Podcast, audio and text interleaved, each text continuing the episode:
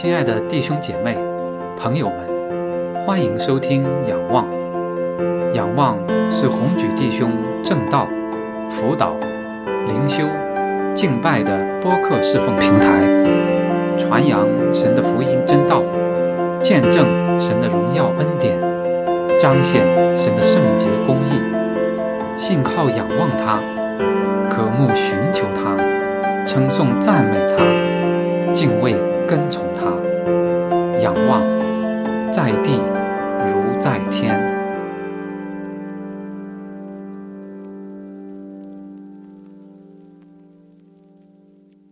弟兄姐妹平安，很感恩能够通过网络在这里相聚，我们一起来敬拜神。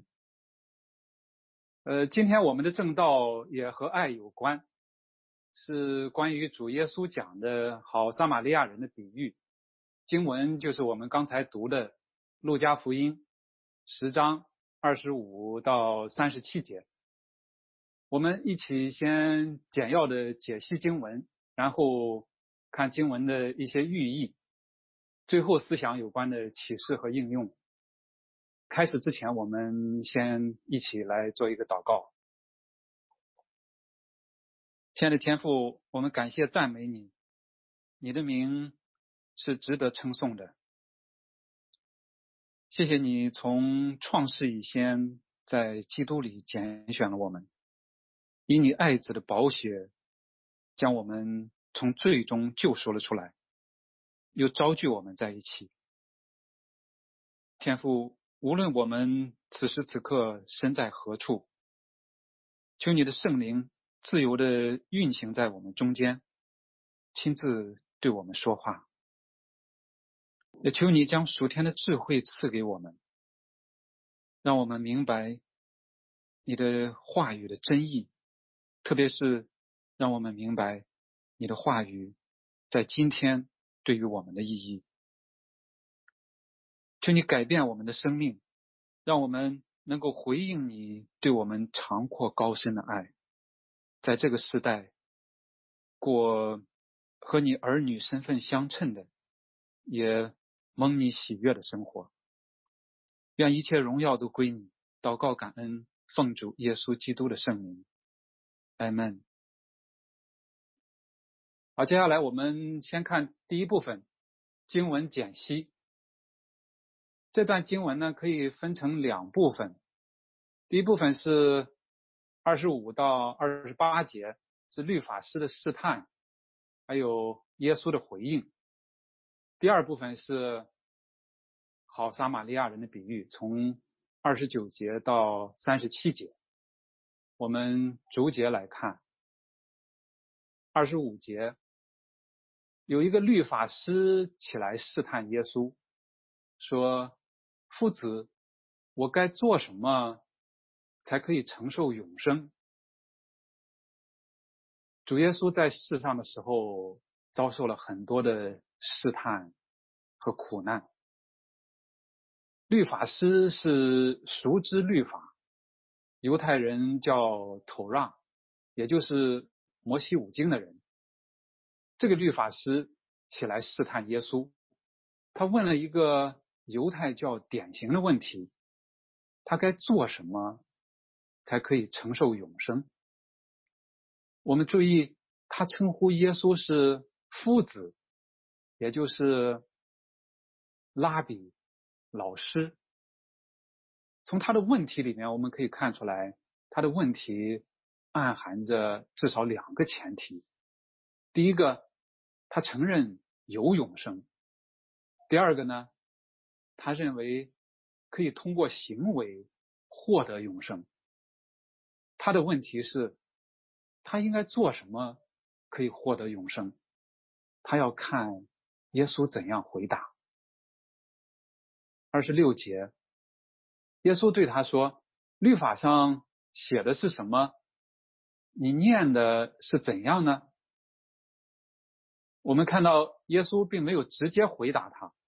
而是反问他：律法上写的是什么？你念的是怎样？写的是在纸上，在皮卷上；念的是人的理解和领受。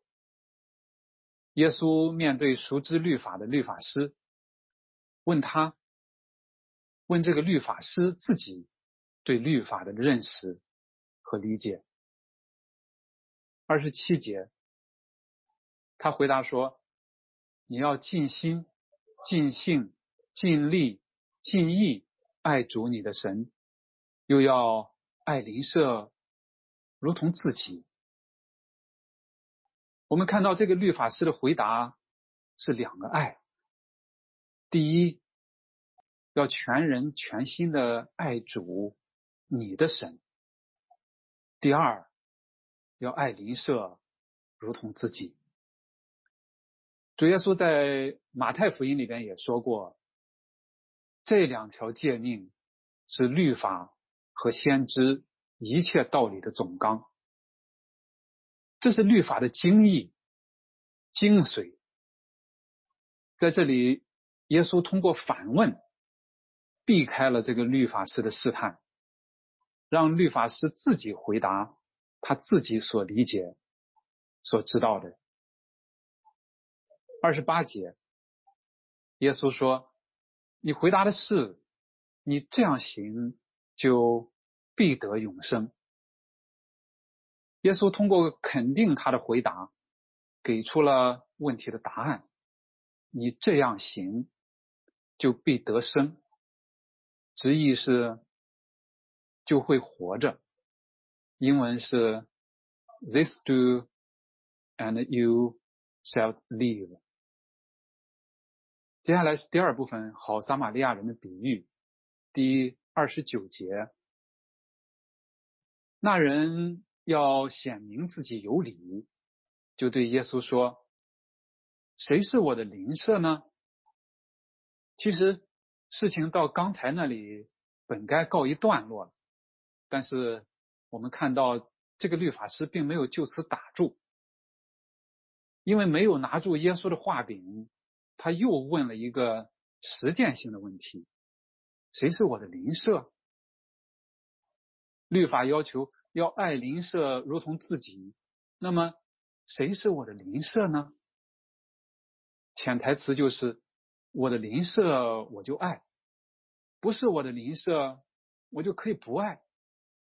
通过人为区分是不是自己的邻舍，来自主选择是不是去爱。我们想，如果爱可以这样来选择的话，人一般就不会违背爱邻舍如同自己的要求。我们想一想，因为不爱人如己，就可以说那人不是我的邻舍，也就不会。违背律法的要求，耶稣面对这个问题会怎么办呢？他又没有直接回答，没有像一般人那样去说教，而是讲了一个比喻。三十节，耶稣回答说：“有一个人从耶路撒冷下耶利哥，下耶利哥去，落在强盗手中。”他们剥去他的衣裳，把他打个半死，就丢下他走了。耶路撒冷到耶利哥距离大约十七英里，由高到低落差超过三千四百英尺。呃，我们从这张卫星图片上可以看到，左下角是耶路撒冷，呃，再往上一直到中间上面。最上面那个地方是耶利哥，一路往下，从高到低，道路可以说在这里是迂回险峻，有很多的岩石，啊，很多容易藏身的地方。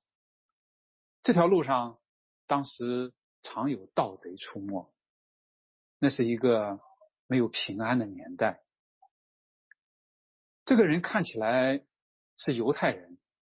被强盗剥去衣裳，这既说明他的随身之物被抢去，对他也是一种羞辱，并且被打个半死，丢在路上。三十一节，偶然有一个祭司从这条路下来，看见他，就从那边过去了。又有一个立位人来到这地方，看见他，也照样从那边过去了。我们知道，祭司是犹太人的宗教首领，在圣殿当中主持祭典，并且对神的百姓负有训诲、教导律法的责任。立位人呢，主要是协助祭司处理圣殿的事务。在这里，祭司和立位人先后路过这里，都看见了他，看见了那个被剥去衣裳、打个半死、躺在路上的人，但是都绕过他，从另一边过去了。他们可能担心自己的安全，担心自己落入强盗之手，但是更可能的。是认为那个人或许已经死了，为了避免沾染尸体的污秽，违背了律法，所以就从路的另一边绕过去了，要离他远一点，所以绕过去，免得沾染污秽。也许我们推测，祭司和立位人都有自己要做的事情，但是不管怎么样。路上就那么躺着一个人，他们不管不问他的死活，只管自己走了。三十三节，唯有一个撒玛利亚人行路来到那里，看见他，就动了慈心，上前用油和酒倒在他的伤处，包裹好了。扶他骑上自己的牲口，带到店里去照应他。这个过路的撒玛利亚人也看见了他。不过和刚才的祭司立位人不同的是，他动了慈心，救了他，又细心的照料他。我们看他一连串的动作，上前，表明。是他自己主动靠近，用油和酒倒在他的伤处，油能止痛，能滋润；酒能消炎。包裹好了，将他的伤口缠裹起来，扶他骑上自己的牲口，卑微抚救。一路扶持，带到店里去照应他。店是接待一切人的地方，在这里去照应他。三十五节，这是一幅好撒玛利亚人的图片。我们接下来看经文三十五节。第二天拿出二钱银子来。交给店主，说：“你且照应他，此外所费用的，我回来必还你。”二钱银子在当时够一个人在旅店里边住比较长的一段时间。这个撒玛利亚人拿出二钱银子来交给店主，委托店的主人照应他。不仅如此，这个撒玛利亚人。他不仅拿出了自己的钱给店主来照应他，还承诺如果不够，他回来一定会还上。他对这个人负上了完全的责任。这个撒玛利亚人的行为超出了当时犹太人的认知。当时犹太人认为撒玛利亚人和异族通婚，种族就不纯。他们的敬拜也不是真敬拜，这在当时都是对犹太人来讲是非常严重的事情，所以犹太人极为看不起撒玛利亚人，双方势不两立，绝对不相往来。但是这里边我们看到，犹太人的祭司和立位人只是熟知律法，却不行律法所真正要求的。和他们形成强烈反差的是这个撒玛利亚人，他行出了律法的精髓，爱和怜悯。三十六节，你想这三个人哪一个是落在强盗手中的邻舍呢？他说是怜悯他的。耶稣说：“你去照样行吧。”这个时候，耶稣对律法师提出了问题：“你想，就是你觉得，你认为这三个人哪一个是落在强盗手中的那个人的邻舍呢？”律法师别无选择，他只能回答：“是怜悯他的，是那个撒玛利亚人。”耶稣说：“你去照样行吧。”这是这段经文和比喻。接下来我们看一下这个经文的一些寓意。这段经文和比喻很听起来讲起来很通俗易懂，但是历代总结有很多的寓意。呃，我们今天主要讲三种。第一种是三种人的三种生活哲学。这个比喻里边有三种人，分别是。强盗、祭司、立位人，还有撒玛利亚人，他们代表着三种不同的生活哲学。第一种是强盗，他们的举动是什么呢？他们剥去人的衣裳，据为己有。他们代表的生活哲学是：你的就是我的，我把你的抢过来。第二种人呢，祭司立位人，他们的举动是，他们看见那人从那边过去了，他们代表的生活哲学呢，是我的就是我的，我不管你。第三种人是撒玛利亚人，他也看见了那人。但是他救了他，又拿出自己的钱让人照应他，所不足的，他回来必还上。他代表的生活哲学是：我的就是你的，你有困难有需要，我把我的给你。这是三种截然不同的人，他们代表着三种大相径庭的生活哲学。第二个寓意是一个人从耶路撒冷下耶利哥。耶路撒冷在希伯来文里边的意思是平安的根基，耶利哥呢是受神咒诅之城。从耶路撒冷下耶利哥，就像我们刚才看到的那张卫星图片上。这个人从高处向低处，从敬拜上帝的圣城耶路撒冷，到受咒诅之城耶利哥，这是一幅人类从伊甸园堕落的图景，最后处在半死的状态。在这样的状态下，人。靠自己已经不能救自己。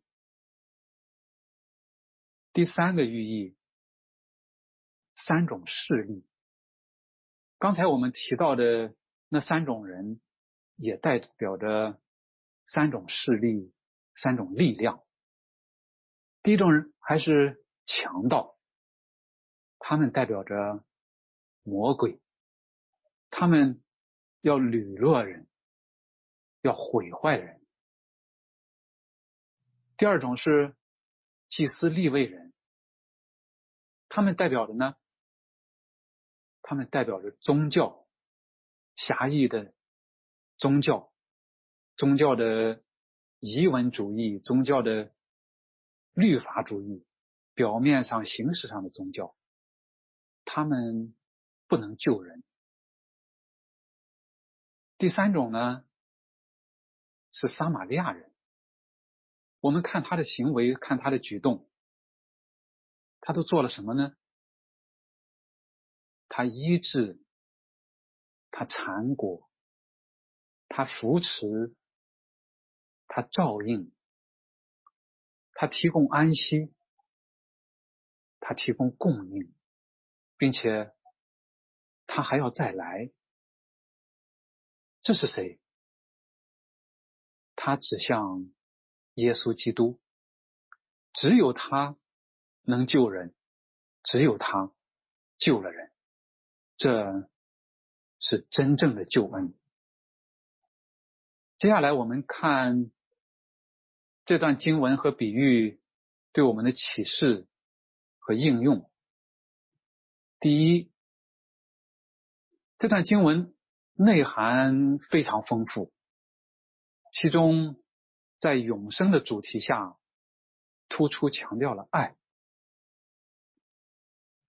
律法师回答了爱，撒玛利亚人诠释了爱。他看见那个人躺在路上，就动了慈心，上前救了他。有那样的心。才有那样的行为，那样的行为体现出来他的心，所以这是内心和行为的统一，所以爱也就不仅仅是内在的情感，而且有外在行为的流露，它是统一的，爱。意味着心存善意，也意味着与人为善。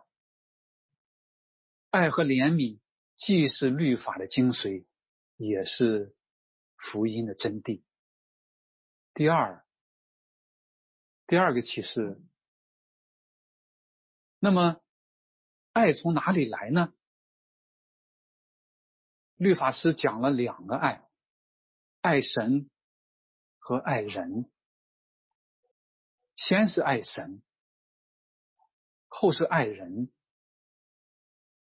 其实，在人爱神以前，神先爱了人。正如罗马书五章八节所说：“唯有基督在我们还做罪人的时候为我们死，神的爱就在此向我们显明了。”神对人的爱是源头，人对神的爱呢是回应，人对他人的爱是一种流露。第三，圣经对爱神提出了一个要求，让我们尽心、尽性、尽意、尽力爱主我们的神。同时，圣经对爱他人也提了一个标准，就是要爱人如己，爱他人像爱自己一样。我们每一个人都很爱自己，对不对？我们想一想，有没有人不爱自己的？恐怕没有，因为爱自己是一种自然的本能。我们自己，假如说遇到困难和问题，不会就这么算了啊，就让他这样啊，困难就困难，问题就问题吧。我们不会听之任之的，我们也不会觉得自己不值得被帮助，我们都会千方百计想办法去解决困难和问题，去解决我们面对的困难和问题。但是爱他人就不一样了，爱他人不是本能，而是一种自愿的付出，是一种责任。要让人爱他人像爱自己一样，太难了。我们想是不是？那为什么圣经还要提这样的要求呢？因为神爱我，神爱你，神也像爱你爱我一样爱其他人。神爱世人，所以既然神像爱我们一样爱其他人，我们也要像爱自己一样爱他人。爱就完全了律法。第四，但是我们每一个人都不可能像神那样去爱世人。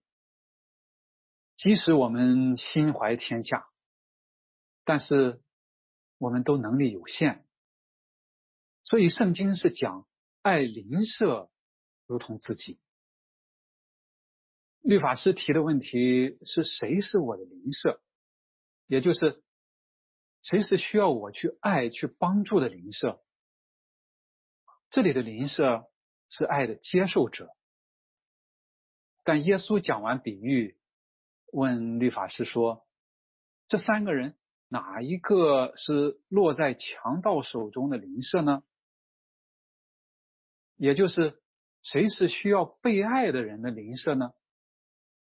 这里的邻舍是爱的施予者，是提供爱的人，给予爱的人。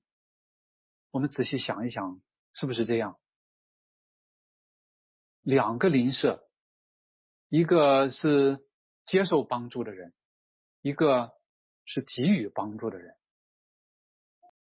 那有没有问题呢？是不是耶稣搞错了？不是，因为一个爱邻舍的人，自然也就成了那人的邻舍。邻舍是相互的，邻舍之爱也是相互的，在这个地方。是你帮助人，在别的地方是人帮助你。我们这样讲不是要提倡功利，而是我们都不能像神那样能够自我满足。我们都是有限，都是软弱的，我们都有需要帮助的时候。我们感谢神，也都有神所赐的恩赐。和供应能帮助人。第五，所以邻舍就是我们身边的人，我们遇到的人，我们知道需要帮助的人。这种意义上的邻舍，不是我们自己选择的，而是神放在我们生命当中的人。这其中各种各样的人都有，都需要去爱，就像撒玛利亚人去帮助互不往来的犹太人一样。他看到那个犹太人那样躺在路上，就动了慈心。他没有像强盗那样毁坏人，没有像祭司立位人那样漠视人，他是去帮助人。去建立人，去救人，他所体现的是人的悲悯之心，是换下实心之后的肉心，是看到按着神的形象被造，这样的人受难之时应有的反应。他内心的那种慈心，那种怜悯，让他抛弃了犹太人、撒玛利亚人的分别。他所爱的人是蔑视他、敌视他，甚至是咒诅他的人。他诠释了爱，所以真正的爱超越肤色、性别。超越党派、团体，超越族裔、国家，超越社会地位、宗教信仰。我们人的价值不是靠任何外在的东西所赋予的，我们刚才提到的肤色、性别、党派、团体、族裔、国家、社会地位、宗教信仰，还有许多许多，这些本身不能定义你是谁，不能决定你的价值。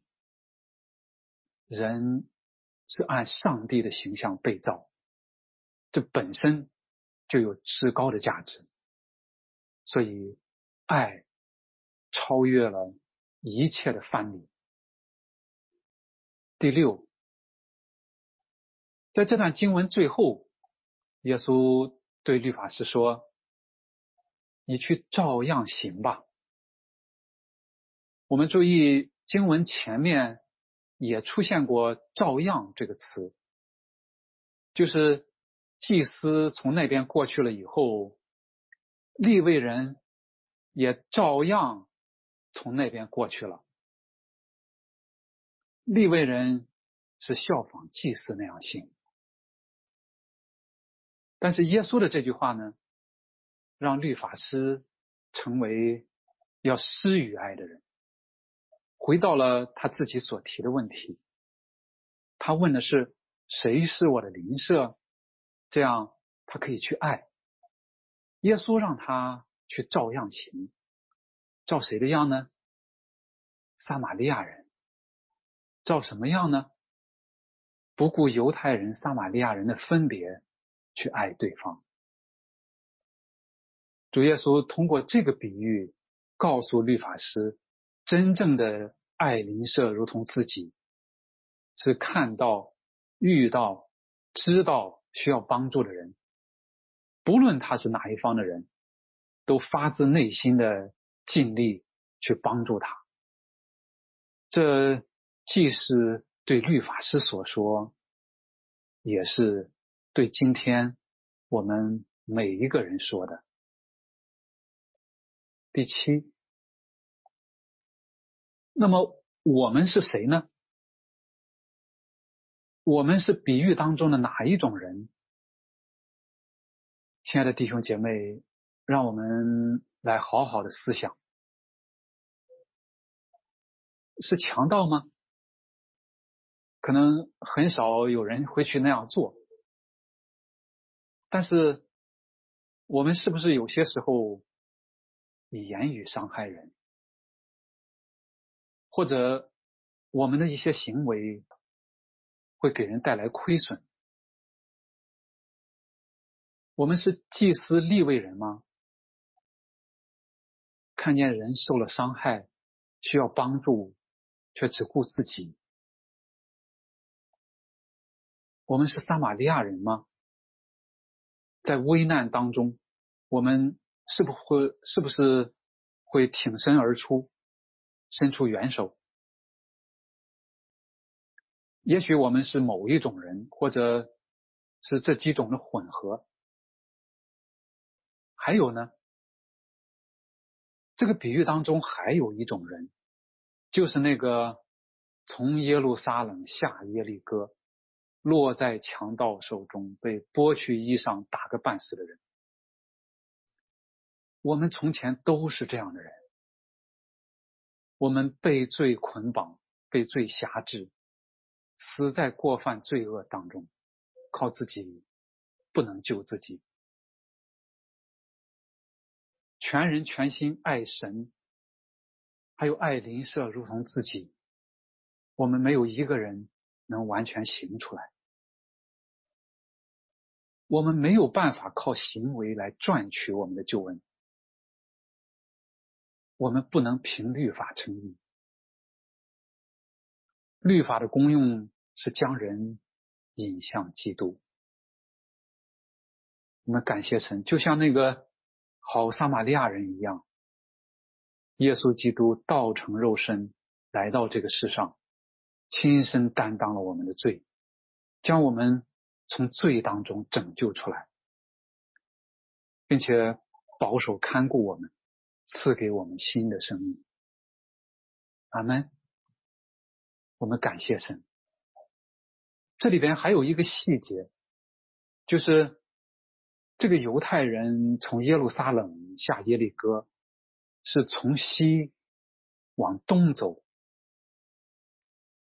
我们都知道，《创世纪》三章，在《创世纪》第三章里边，亚当和夏娃被赶出伊甸园的时候，神在伊甸园的东边安设了基路伯，还有四面发火呃四面转动发火焰的剑。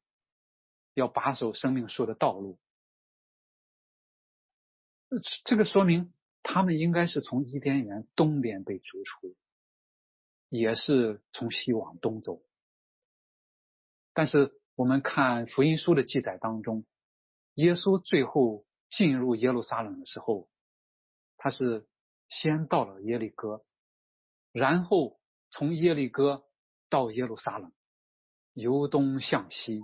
一路向上，融入圣城。他逆转了整个人类的历史，救赎了他的百姓。亲爱的弟兄姐妹，那么今天作为蒙神光照、蒙恩得救的我们，当我们如果是遇到比喻当中类似的情况，遇到处在困难、危难当中的人，我们会怎么样呢？我们会像撒玛利亚人那样动了怜悯之心吗？我们会尽可能的帮助他们吗？还是会像祭司立位人那样不闻不问、漠不关心，甚至像强盗那样去毁坏人、陷害人？亲爱的弟兄姐妹。我不是说我们当中有这样的人，我不是要指责任何人，但是身处当今的社会，有的时候我们不禁从内心呼喊：“好撒玛利亚人啊，你在哪里？”但是主耶稣说：“你去照样行吧。”这是在说你。也是在说我，这是在说我们每一个人。愿我们都能够有撒玛利亚人的慈心，有撒玛利亚人的行动。我们要照撒玛利亚人的样，但是更重要、更根本的，作为耶稣基督的门徒，我们。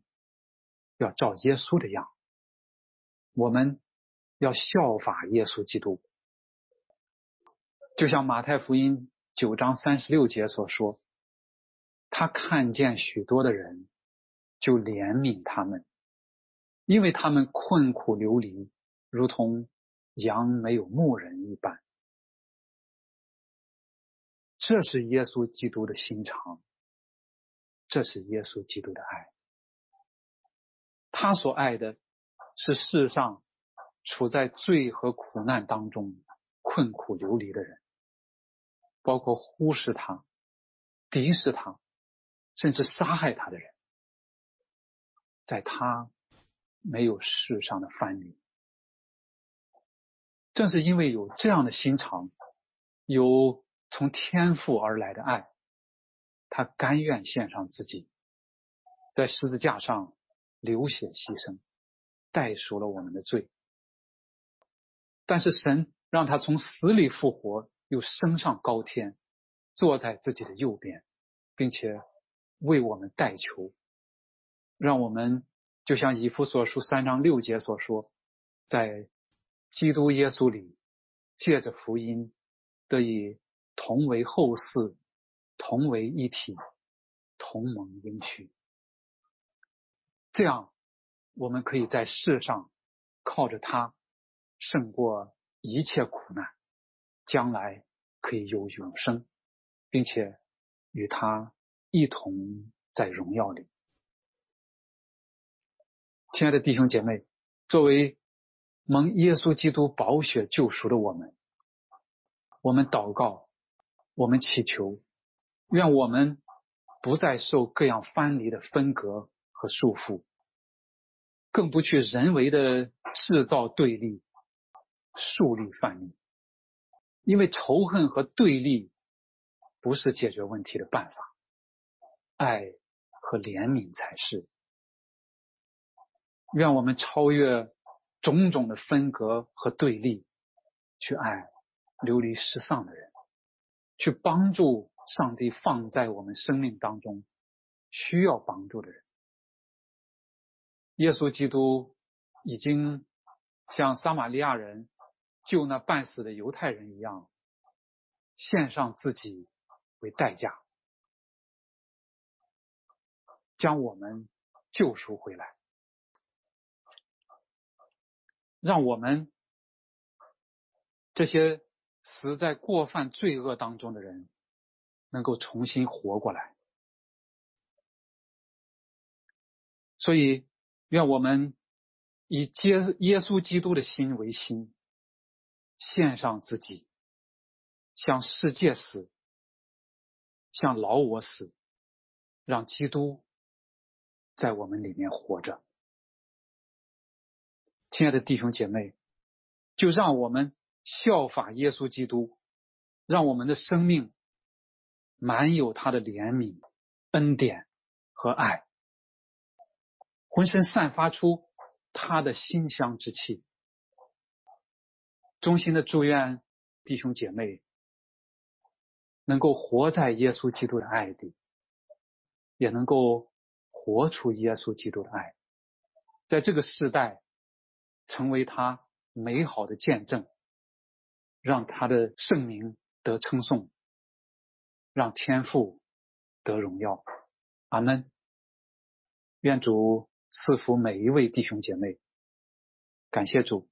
阿门。感谢收听本期仰望，请为红举弟兄的服饰代祷。欢迎订阅播客，及时收听最新播出。并转发分享，更多信息请访问网站 ywbehold. 点 podbean. 点 com。愿上帝赐福于您和您的家人。